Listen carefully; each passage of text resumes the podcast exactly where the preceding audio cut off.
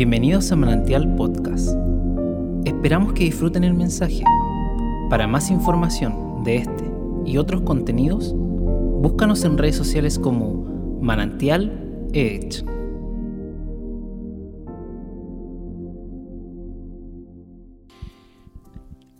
Dice así. La lectura dice, así que, hermanos, os ruego por la misericordia de Dios que presentéis vuestros cuerpos en sacrificio vivo, santo, agradable a Dios, que es vuestro culto racional.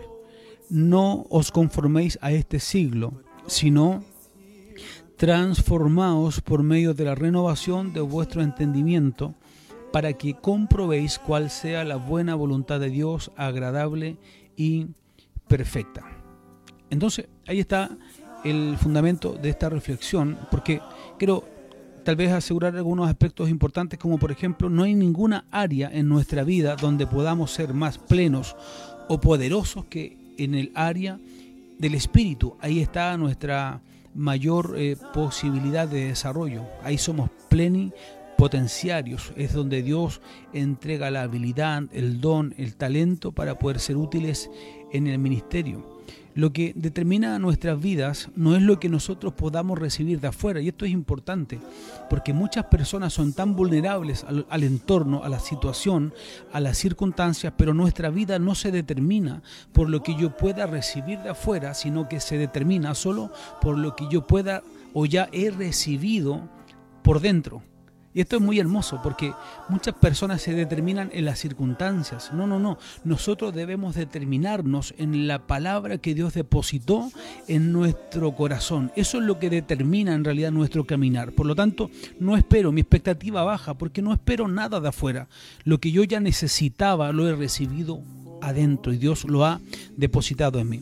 Entonces hay mucha gente que no puede entender, y esto es muy hermoso, no puede entender por qué eh, ¿Por qué Dios es tan grande, es tan poderoso, es tan sublime y ellos quieren metérselo en la cabecita, en la mente? Ayer discutía con un hermano, conversábamos con alguien que nos vino a ver un ratito, conversábamos a, 3, 4 metros de distancia y él me decía, pastor, estoy estudiando esto, estoy viendo, pero me, me hierve la cabeza, me llega a doler la cabeza.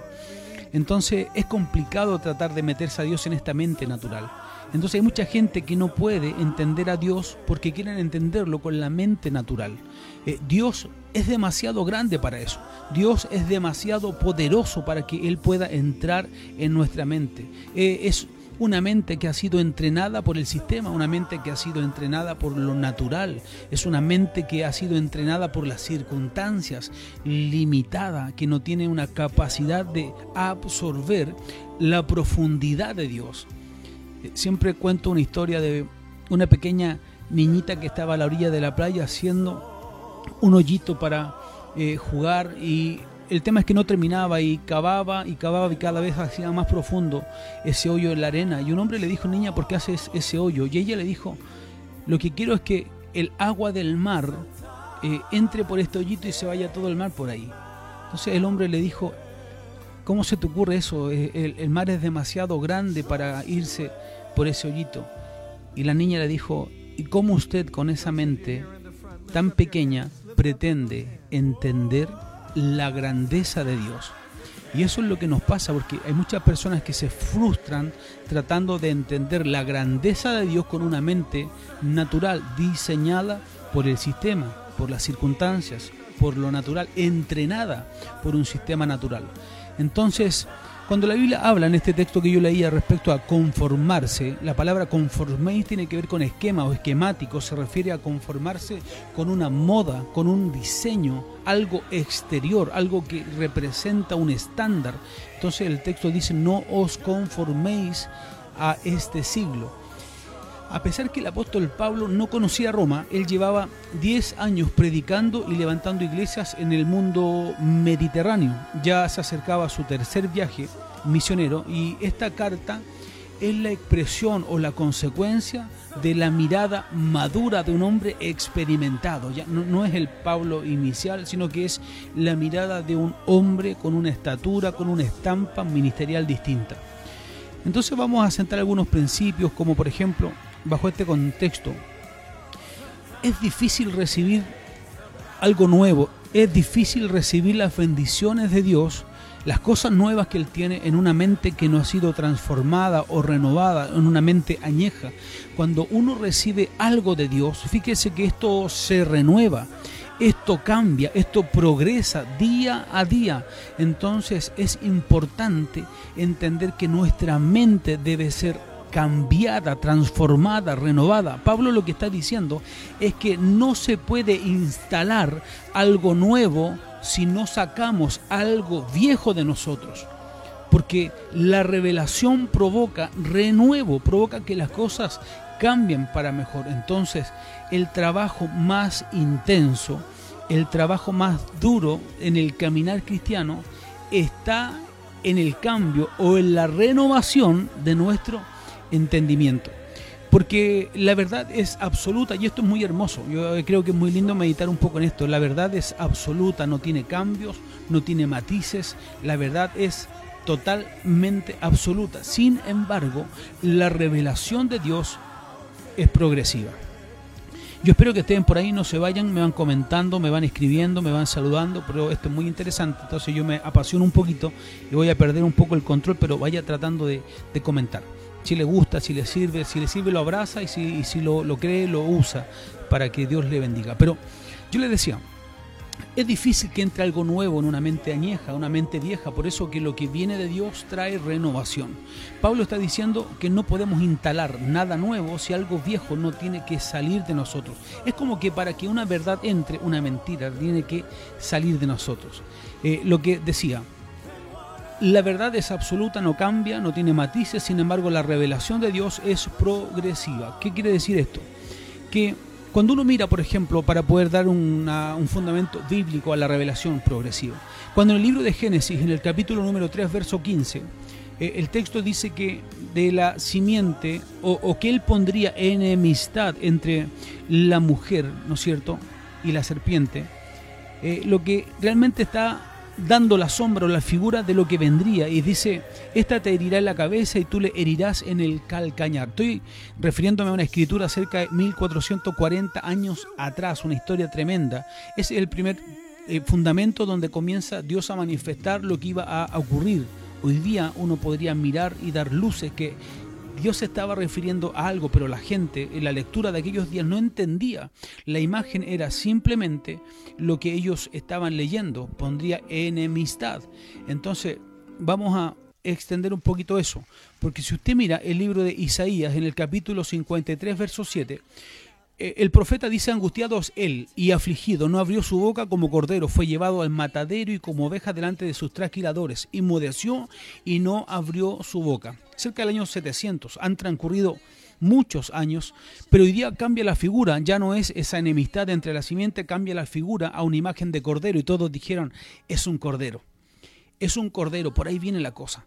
Entonces la revelación comienza a avanzar, pero la verdad no ha cambiado. Dios tenía preparado un plan restaurador y eso era la verdad profunda y absoluta. Sin embargo, la revelación progresaba y ya teníamos matices o luces que sería un cordero. Entonces mucha gente ponía la convicción en el cordero. Pero ¿qué ocurre en el libro de Juan, el Evangelio de Juan, capítulo 1, verso 27? Dice lo siguiente, al siguiente día vio Juan a Jesús que venía a él y dijo, he aquí el cordero que quita el pecado del mundo. Entonces ahora ese cordero que fue llevado al matadero en Isaías es el mismo cordero que Juan dice, he ahí el cordero, entonces toma forma de hombre y ya se da la luz definitiva que ese cordero era Jesús, la simiente. Por lo tanto entendemos que la revelación que hace progresa, la revelación es progresiva, la verdad no cambia y es absoluta. Entonces no hay transformación, sin cambio de mentalidad. No puedo recibir, no puedo, eh, eh, no puedo nutrirme de la savia de Dios. Cuando el texto habla de, el vino eh, ñejo, en los odres nuevos. Cuando hace esa referencia está diciendo que no puede Dios depositar algo nuevo en nosotros si nuestra mentalidad no es renovada. Por lo tanto, jamás habrá transformación si no existe un cambio profundo de nuestra mentalidad. ¿Cuántos dicen amén? Y la pastora me va a contar quiénes son los que digan amén para saber si hay alguien que está por ahí. Jesús dijo lo siguiente, dijo, arrepentíos y convertíos porque el reino de Dios se ha acercado. Arrepentíos, lo que realmente está queriendo decir es un cambio de mentalidad. El arrepentimiento tiene que ver en realidad de lo profundo con un cambio, con una transformación de nuestra mentalidad. Entonces, uno de los grandes problemas que enfrenta la iglesia, en la que nosotros vivimos, en donde nosotros nos desarrollamos, en donde nosotros nos vinculamos, es que esforzamos mucho de nuestro tiempo por tratar de enseñar lo que solo por gracia y por dádiva de Dios puede ser revelado. Fíjese. Esa es una de las cosas importantes. Perdemos mucho tiempo tratando de enseñar, mostrar. Enseñar quiere decir anteponer a los ojos, dar evidencia de algo. E, enseñar significa enseñar, mostrar. Y nosotros tratamos mucho y gastamos mucho tiempo tratando de enseñar lo que por gracia solo puede ser impartido o revelado por Dios. Eh, la vida de Dios no se puede enseñar, la vida de Dios se imparte, su naturaleza se imparte, su naturaleza se, se revela la vida de las personas. Uno puede enseñar la vida de Cristo, eh, eh, el Evangelio 1, Evangelio 2, Evangelio 3, pero si esta verdad no es impartida en nuestro espíritu, no sirve de nada. La Biblia no se trata de leerla desde una esfera natural, en donde lleno mi cabeza de entendimiento, de conocimiento, pero no de revelación. Entonces, Daniel, por ejemplo, fue sabio más que todos los sabios, porque el reino de Dios se aprende por impartición, no por enseñanza. Hay algo que debe despertar en nuestro espíritu. Dios es quien levanta a los sabios. Dios hace a los sabios. Fíjese que el pueblo recibió manifestación, enseñanza, cosas que fueron evidentes en sus ojos. Por más de 40 años, todos murieron. Y esto es lo más hermoso. Por eso me gusta conversar de esto, porque mucha gente busca la manifestación, le gusta ver, ah, son esos, esos que tienen que ver para creer. El pueblo recibió manifestación tras manifestación y yo no quiero menospreciar eso, me encanta la manifestación, me encanta eh, la danza, me encanta todo lo que tenga que ver con lo espiritual, pero el pueblo vio caer el pan, vio salir agua de la roca, eh, vio el mar abierto, manifestación tras manifestación, pero nunca conocieron a Dios, nunca se les reveló Dios, porque la manifestación no tenía que ver con lo que ellos estaban recibiendo por impartición. La Biblia dice que a Moisés le revelé mis caminos y al pueblo le manifesté mis obras les enseñé mis obras, pero a Moisés le revelé mis caminos. El más alto conocimiento es Dios y no puede ser enseñado en una universidad, en un instituto, eh, no, sino que es la impartición de su espíritu la que nos revela la naturaleza de Dios y su verdad. Así que anímese, vamos a revisar. Bien, veo varios amén acá, entonces quiero a confirmar. Juan Carlito con Marión dicen amén, nuestro hermano Luis dicen amén, nuestra hermana Damaris, nuestra hermana Verónica, nuestra hermana Miriam Quesada, eh, nuestra hermana Jocelyn, nuestra hermana Nieves, nuestra hermana Mirta ellos han confirmado. Por lo tanto, vamos a continuar. Ya, cierto, si no hay, no hay más amenes, paramos el video enseguida y no nos seguimos con esta enseñanza. Ahora, si les gusta, vamos a hacer un, pequeño, un pequeño alto en esto. Eh, y coménteme si le parece, si le hace sentido, si eh, eh, siente que, que, esto le puede edificar, por favor háganmelo saber para poder también tener un poquito de retroalimentación. Ya, voy a esperar un minuto a ver si es que alguien me escribe, nos comenta, nuestro hermano Francisco Heredia, amén, dice, él está muy presente. Así que vamos a esperar 30 segundos. Dios bendiga a nuestra hermana Doris Zambrano que se ha unido a la transmisión, nuestra hermana Angélica Caviedes. Le mando muchos saludos a todos los hermanos de la iglesia, a la congregación y especialmente también a los que no son de nuestra casa ministerial, pero eh, ellos también conectan con nosotros porque les gusta la palabra, la enseñanza, les gusta la iglesia, eh, nos tienen cariño, nos tienen mucho afecto. Hemos cruzado lazos con muchos hermanos en el sur, distintas congregaciones, distintos amigos. Así que qué lindo es poder conectar. El Evangelio no es un anzuelo, ¿ah? por eso el Evangelio en Mateo dice que el Evangelio, su reino es semejante a una red, no a un anzuelo. Ah, un anzuelo usted pesca un pescadito, pero la red pesca muchos pescaditos. Cuando la red se rompe, todos perdemos ¿ah? Todos perdemos, por lo tanto, cuando la red se rompe, todos debemos trabajar para reparar la red. Eh, entonces ya no existen los llaneros solitarios, el reino es una red y debemos conectar con muchos hermanos, con muchos pastores, con muchos ministros, con muchos, eh, muchas congregaciones, abrazarnos en la fe y compartir la enseñanza. Eh, bien, ¿qué más dice? Nuestra hermana Kenita, amén, Jennifer. Tabita, amén, mi pastor, gracias la Betty Araya, amén, nuestro hermano Diego, Dios lo bendiga, Dago, perdón, Dago Gajardo, amén, y nuestra hermana Elsa Venegas dice, amén. Entonces vamos a continuar con esto que está muy... Si me ayudan, ¿dónde quedé? A ver, sería entretenido que me ayudaran a... Yo les dije, esto me apasiona, me, me vuelo un poco. Eh, ¿Dónde quedamos? Vamos a hacer un poco de memoria. Yo les decía, cuando la Biblia habla este concepto que hoy día estamos mirando tiene que ver con el acercamiento que debemos tener hacia la voluntad de Dios. Ya, si tú eres joven, si estás tomando decisiones, atiende esta palabra, atiende esta reflexión porque te va a ayudar a, tomar algunos caminos, a resolver algunos asuntos.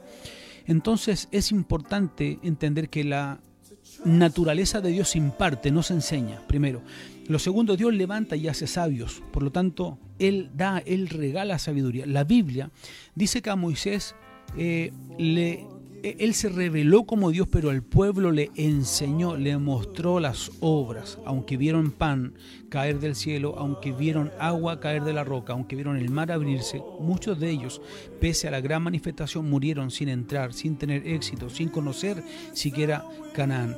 Entonces, por eso hay gente que eh, uno puede decir, oye, nunca estudiaron teología, nuestros padres, por ejemplo nuestros ancianos, aquellos hombres de Dios que no tuvieron acceso a la universidad, a un instituto, que no tuvieron acceso a una educación, por ejemplo. Eh, cómo Dios los usó en su tiempo, cómo Dios los usó en su tiempo, fueron necesarios en ese tiempo para bendecir la obra de Dios. Pero cuando hay que luchar una batalla, ellos saben identificar eh, la batalla, saben que Dios está con ellos, saben identificar que su Espíritu Santo está con ellos. Eh, nadie los mueve. nuestros padres fundaron su vida en la roca que es Cristo y a la hora de la crisis ellos sabían qué hacer, sabían qué enfrentar. ¿Cómo lo aprendieron? Por impartición no tenían acceso a la revelación que hoy tenemos, que hoy portamos. Estamos en otra dispensación, en otro, eh, en otro tiempo donde todo es más fácil, Biblia de estudio, eh, Google, eh, usted tiene todas las herramientas para poder estudiar, pero nuestros padres no, en los tiempos, retrocedamos 40 años atrás. algunos quizás nunca tuvieron Biblias, pero Dios los usó con gracia en su tiempo. Entonces la naturaleza se imparte, no se enseña. La Biblia dice que llevamos la naturaleza de Dios y, es bonito entender esto, es bonito darnos eh, cuenta que está muy fuerte y bajamos al tiro la música, me dicen, la bajamos al tiro, muy bien, estamos atendiendo a todos rápidamente, no quiero que se distraigan otras cosas. Entonces, eh, vamos mirando un poco, eh, porque solo estamos sentando la fase ya para empezar a concluir, aunque usted dice, uy, ha pasado mucho, pero porque para dónde vamos, ¿saben? Para dónde Dios está llevando la iglesia, para dónde Dios está movilizando hoy día a sus hijos no estoy hablando del edificio, estoy hablando de la iglesia, necesitamos movernos en la mente de Cristo. Para donde Dios está llevando la iglesia no podemos movernos en una mente natural, no podemos movernos en una mente diseñada por un sistema, diseñada por, por un entorno natural. Por eso que Dios cuando escoge a Moisés es mucho más que un hombre cualquiera. Si usted piensa, Moisés fue entrenado bajo otro sistema. Todos los hermanos que estaban ahí con él en cautiverio fueron entrenados por un sistema bajo cautiverio, con una mente reprimida. Es más, cuando ellos pensaban en libertad, cuando ellos pensaban en, ser libres, en romper el yugo, eh, Faraón les cargaba el trabajo, les duplicaba las tareas, le hacía difícil el acceso a las materias primas, ponía, el enemigo ponía dificultad. Cada vez que el pueblo dijo vamos a pensar en libertad, los oprimían con más trabajo. Eh, sin embargo, Dios provee, ¿no es cierto?, Moisés como este salvador de aquel tiempo, ¿qué es lo que hace? Lo entrena bajo un sistema distinto, con una mentalidad de excelencia, de comprensión, con una habilidad distinta. ¿Para qué? Para poder levantar un libertador para ese tiempo. Entonces, para donde Dios nos está moviendo como iglesia, no podemos ir con una mente natural, debemos entender que fuimos en nuestra mente está diseñada por un eh, sistema natural que atenta contra la fe, que atenta contra Dios. Por eso a tanta gente le cuesta dar testimonio de su fe, relacionarse o conversar o evangelizar en, su trabajo y en distintos lugares. Entonces, para aproximarse al reino debe existir un cambio de renovación, un cambio en la renovación de nuestra mente. Por ejemplo, entender que no somos cola, sino que somos cabeza. Solo una mente transformada entendería ese principio, que no hemos sido llamados para ser los últimos, sino que somos llamados para ser los primeros. Y eso implica no llegar de los últimos al trabajo, no ser el más irresponsable, no faltar cuando eh, se me ocurre, sino que al contrario, soy el más responsable, llego de los primeros, soy la primera opción cuando piensan en alguien. Como hijo de Dios, cuando alguien busca eh, promover a alguien, una jefatura, eh, de, ahí debemos estar nosotros, nuestro nombre debe ser la primera persona en pensar. él, porque es responsable, porque tiene mentalidad de reino, una mente transformada, él está diseñado para gobernar en el sistema. Bien, entonces el cambio de mente es necesario para poder pensar como Dios piensa. Atienda a lo siguiente, porque el concepto desde el inicio es entendiendo la voluntad de Dios. Sinceramente, aunque sea decepcionante, nadie puede entender la voluntad de Dios si su mente no ha sido renovada o transformada. Amén, amén. Y ahí vamos al segundo amén. ¿Cuántos dicen amén por ahí? Pero nadie puede conocer la voluntad de Dios si su mente no ha sido renovada. Dentro de los principios del reino, nada, ¿no es cierto?, nace por casualidad, nada nace, nada crece, nada se multiplica si no es por la voluntad de Dios. Y eso es muy hermoso. Entonces, una pregunta es ¿por qué? Le voy a preguntar a mi amor, sin que me responda, pero ¿por qué debo entender la voluntad de Dios? Ella me hace de allá señales, me dice, me hace sí, pero, pero ¿por qué debo entender? Porque nada nace, nada crece, nada se multiplica si no es por la voluntad de Dios. Eso es lo más importante, porque la voluntad de Dios gobierna sobre todo asunto, escúchelo, no solo en algunos, no solo en lo bajo, también en lo alto. La voluntad de Dios gobierna sobre todo asunto y Dios está dispuesto a violentar algunas cosas para que su voluntad se cumpla. Si usted piensa en Jonás, a ver, oiga, discúlpeme, yo estoy muy relajado, me siento como en casa, hermano. ¿ah? me siento como en casa, me falta un puro café nomás, estoy casi así, muy relajado. Eh, pero quiero decirle lo siguiente, si usted piensa en la historia de Jonás, ¿Cuál era la voluntad de Dios? Que fuera dónde? Que fuera a Ninive. ¿No es cierto? Dios le dice, ándate a Ninive, eh, anda y, predica y advierte al pueblo. Pero él quería ir a Tarsis. ¿ah? Tenía otros planes, Jonás. Tenía otra intención, otra idea. Después de todo lo que pasó, que usted conoce la historia, usted sabe lo que ocurrió, sabe que lo tiraron al agua, sabe lo del pez grande, sabe todo eso. ¿Dónde terminó Jonás? Cuando él logra desaturdirse, cuando las olas lo tiran hacia afuera, logra recuperar sus sentidos, abrir los ojos, ¿dónde está? ¿Dónde él eh, despierta a esta verdad? ¿Sabe dónde? A Ninive. Entonces, Dios proveyó todo para qué? Para que su voluntad se cumpliera. ¿Quién lo pasó mal? Jonás. ¿Quién sufrió? Jonás. ¿Quién tuvo que perder tiempo? Jonás. ¿Quién sintió miedo, temor? ¿Quién sintió eh, la desesperación? Jonás. Por eso se pasa mal cuando uno no entiende, no acepta o no obedece a la voluntad de Dios. Ahora, ¿cómo podemos aceptar o acercarnos a su voluntad solamente a través de una renovación y un cambio de nuestra mente? Si hay un cambio de nuestra mentalidad, jamás eh, podríamos, hermano, eh, desconocer la voluntad. Si hay un entendimiento, si hay una renovación, si hay un cambio, jamás podré en el fondo desconocer su voluntad. Esto va de la mano. En la medida que mi mente es renovada, su voluntad se acerca a nosotros, comienzas a ver lo que Dios ve, comienzas a sentir lo que Dios siente, comienzas a hablar lo que Dios quiere que hables, comienzas a hacer lo que Dios te pide, no lo que quieres. Y discúlpeme que sea tal vez fuerte en eso, pero hoy día cuántas personas están haciendo lo que quieren y, dicen, no, yo sirvo a Dios, pero hacen lo que quieres. No hacen lo que Dios te pide y, y, aceptar su voluntad es hacer lo que Dios demanda, no lo que mi corazón quiere hacer. ¿Se imagina si yo me presentara a Dios, mira cómo vengo, Señor, cansado, sudado de hacer lo que quiero? ¿Has visto mi esfuerzo? Eso no vale. Nada que es concebido bajo la voluntad de Dios tendrá el respaldo de Dios. Por eso que es importante moverse. Quiero que sepa que ni aun las hojas de los árboles se mueven si no es por la voluntad de Dios.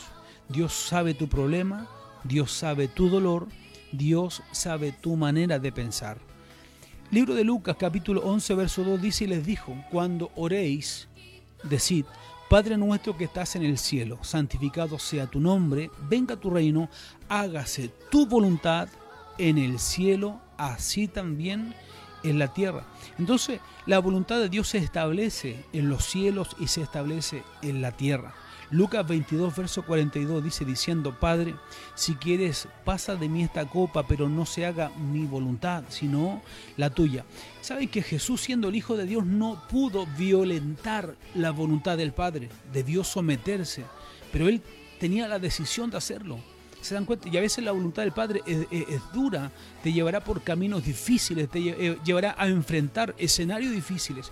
Pero más vale hacer la voluntad de Dios que la nuestra. Libro de Juan, capítulo 4, verso 34, dice, Jesús le dijo, mi comida es que se haga la voluntad del que me envió y que acabe su obra. El pan nos sostiene, pero Jesús dice, mi vida se sostiene por la voluntad de mi Padre. Mire qué hermoso. Entonces, es bueno, hermanos, que a veces meditemos, que nos detengamos un momento, hoy día que es jueves, que está terminando una semana, que logremos darnos cuenta que debemos esforzarnos más por hacer la voluntad de nuestro Dios. La voluntad de Él, no la nuestra. Ya está bueno de hacer lo que uno quiere. ¿Cómo sirvo la iglesia? ¿Cuál es mi servicio dentro de la congregación? Hace lo que el pastor te manda, hace lo que tú quieres o sirves, ministra donde Dios te ha llamado a servir. Entonces es, hermoso. Efesios capítulo 1, verso 11 dice, en Él asimismo tuvimos herencia habiendo sido predestinados conforme al propósito del que hace todas las cosas según el designio de su voluntad. Amados hermanos, el reino jamás se va a acercar a nosotros a menos que exista una transformación o un cambio en nuestra mentalidad. Necesitamos caminar hacia la mente de Cristo. Necesitamos ir hacia esa renovación del entendimiento. Por eso que muchas veces toda la información afecta nuestra mente natural, pero la revelación afecta nuestro espíritu. Cuando Pedro recibe la sentencia de Herodes en su mente, podría haberse aterrado, vas a morir, pero Pedro se pone a dormir Pedro simplemente dice, voy a descansar aunque estoy en la celda, estoy preso, me han informado que moriré, pero ¿qué le decía la revelación? No morirás. Por eso que a medianoche una luz poderosa entra a la celda, rompe las cadenas, porque la, la luz es la revelación y la revelación de Dios es tan poderosa que rompe las cadenas de la religión, que rompe las cadenas de la opresión, que rompe las cadenas de la ignorancia. La revelación de Dios es lo más grande, lo más hermoso, pero debe existir un cambio una renovación en nuestra mente para entender las cosas como las entiende Dios. Pedro se pone a dormir. Entonces, mucha gente hoy que está desesperada debería dormir tranquila. Nosotros no debemos orar por nuestra necesidad, sino orar por una revelación de Dios. Tenemos que avanzar en función de nuestro propósito, porque si no, más temprano que tarde nos hará retroceder una necesidad. Entonces, queridos hermanos, reciba esta enseñanza, reciba esta reflexión que hoy día desde acá de la casa tranquilamente hemos compartido, hemos querido disfrutar un momento. Eh, no sé qué le pareció, creo dejarlo hasta ahí, ya se ha extendido la hora, eh, van a ser las nueve de la noche, pero me encanta este tema porque es tan hermoso poder eh, conectar con la voluntad de Dios. es hermoso cuando un hijo se esfuerza por agradar el corazón de su padre. Un hijo sabe lo que a papá le gusta y uno procura agradar su corazón, no desagradar, no eh, entristecer, no atormentar la voluntad del Padre. Yo sé que muchos papitos que están en casa darían su vida por la obediencia de sus hijos. Yo sé que muchos padres prefieren ante cualquier regalo, lo que más prefieren es la, la obediencia de sus hijos. Yo sé que cualquier papá cambiaría, hermano yo estoy seguro que cualquiera cambiaría el regalo más costoso por la obediencia de los hijos. Entonces, alguien que quiere agradar el corazón del Padre en obediencia porque conoce su voluntad, va a hacer cosas que agraden su corazón. Siempre recuerdo la historia eh, de Saúl con Samuel cuando estaban en la batalla y ellos estaban perdiendo. Dios le entrega palabra al profeta, le dice, Samuel, dile al rey que en siete días más levantarán un canto, un culto, una adoración, yo los voy a salvar. El profeta tenía que regresar en siete días y, y Saúl estaba atemorizado porque la opresión era fuerte, el enemigo venía. Y al rey se le ocurre lo siguiente, dice, vamos a levantar culto, vamos a hacer un cántico, vamos a hacer fiesta, porque si Dios quiere que le cantemos, le cantamos. Si Dios quiere que le adoremos, le adoramos. Su intención era buena, pero no era genuina, porque Dios no le había dicho que levantara canto, le había dicho, espera al profeta, espera al hombre de Dios. Entonces lo que hizo el rey fue darle lo que él quería, no lo que Dios le estaba pidiendo. Entonces un verdadero adorador, un hijo que quiere entender este principio, agradará en todo siempre, en sus asuntos, en sus decisiones, en su manera de vivir o de relacionarse, agradará el corazón de su Padre. Entonces yo los animo este día a mirarse, a examinar, a decir cómo... Eh, déjenme mirar antes de continuar, no sé si me quedé solo. Mi amor, ¿hay hermanos ahí? ¿Sí? Ya. Ah, buenísimo. Buenísimo. Eh, se me habían pasado... Ahí. Dije, capaz que estoy solo. Pero... Eh, Vamos a leer algunos cositos que la pastora fue tomando nota. Fue. No, no, no. Em,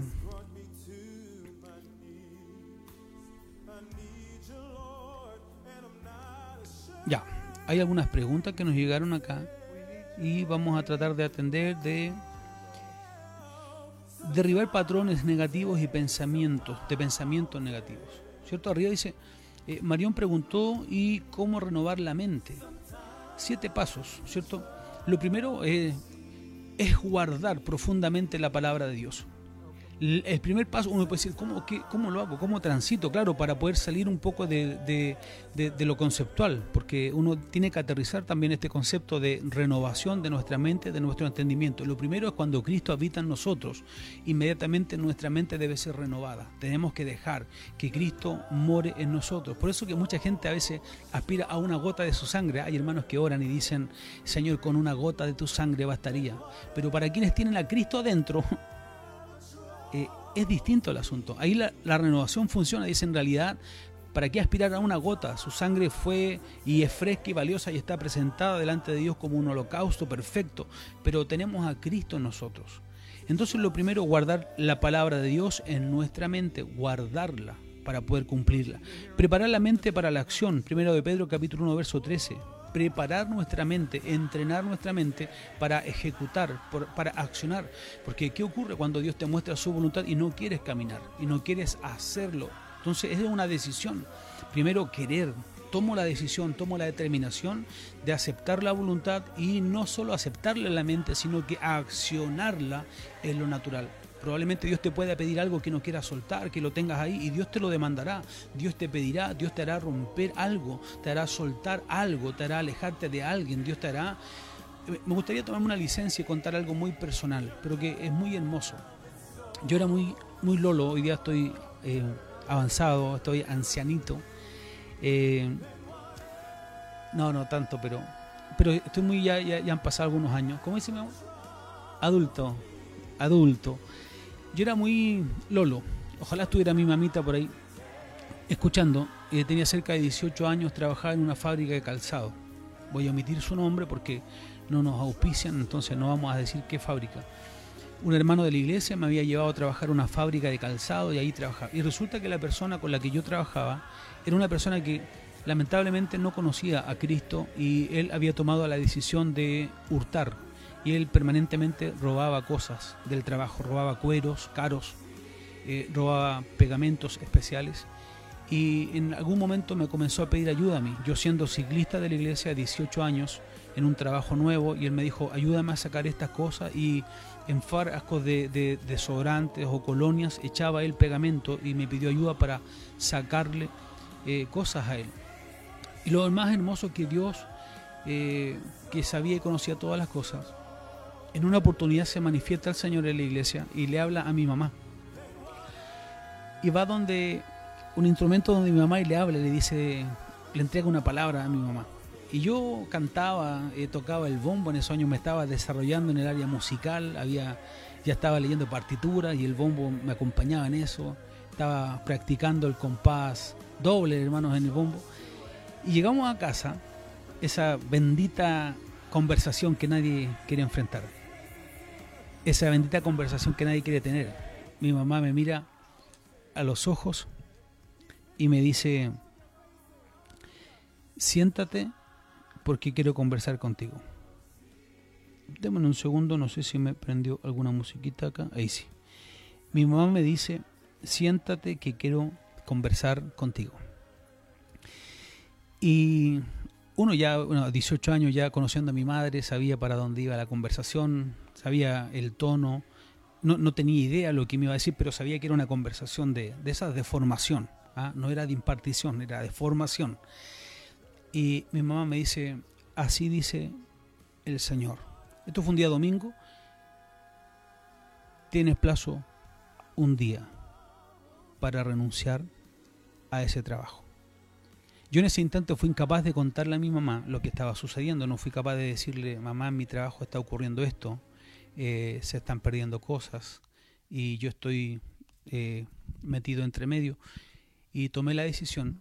Recuerdo que mi salario era que me confeccionaban monederos, portadocumentos, y me quedaba solo un portadocumentos de un cuero que me habían hecho. Y yo iba en la micro en esos años rumbo al trabajo, al día siguiente, esto fue un día domingo, el día lunes, iba rumbo a la fábrica con la decisión de que iba a renunciar. Cuando iba camino a la fábrica, en la micro me robaron el portadocumentos. Me robaron el portadocumentos con mi carnet y puros papeles, porque en ese tiempo no había dinero, eran puros papeles. Y saben, llegué al trabajo y renuncié. El mismo día, al otro día yo renuncié. Dije, no puedo seguir trabajando acá y muchas gracias por la oportunidad. No tengo ni siquiera el carnet, me lo acaban de robar. Y la única prenda que tenía me la robaron también. Entonces, a veces, hacer la voluntad de Dios, querer cumplir, eh, significarán pasos dolorosos, sacrificios, eh, significarán eh, soltar cosas, dejar cosas, cambios de esquemas, cambios de caminos, porque muchas veces construimos nuestra vida, no la que Dios quiere, tomamos nuestras decisiones, queremos cumplir nuestros planes y nuestros propósitos, pero es distinto cuando comienzas a caminar en el plan y en el propósito de Dios. Así que espero que esta reflexión, ah, pero seguimos contestándole.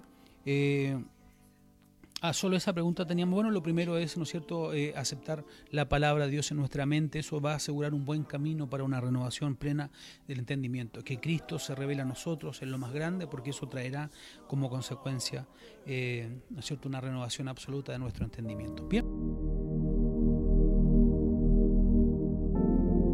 Gracias por escucharnos. Esperamos que este mensaje te bendiga y transforme tu vida. Te invitamos a suscribirte y compartir este contenido.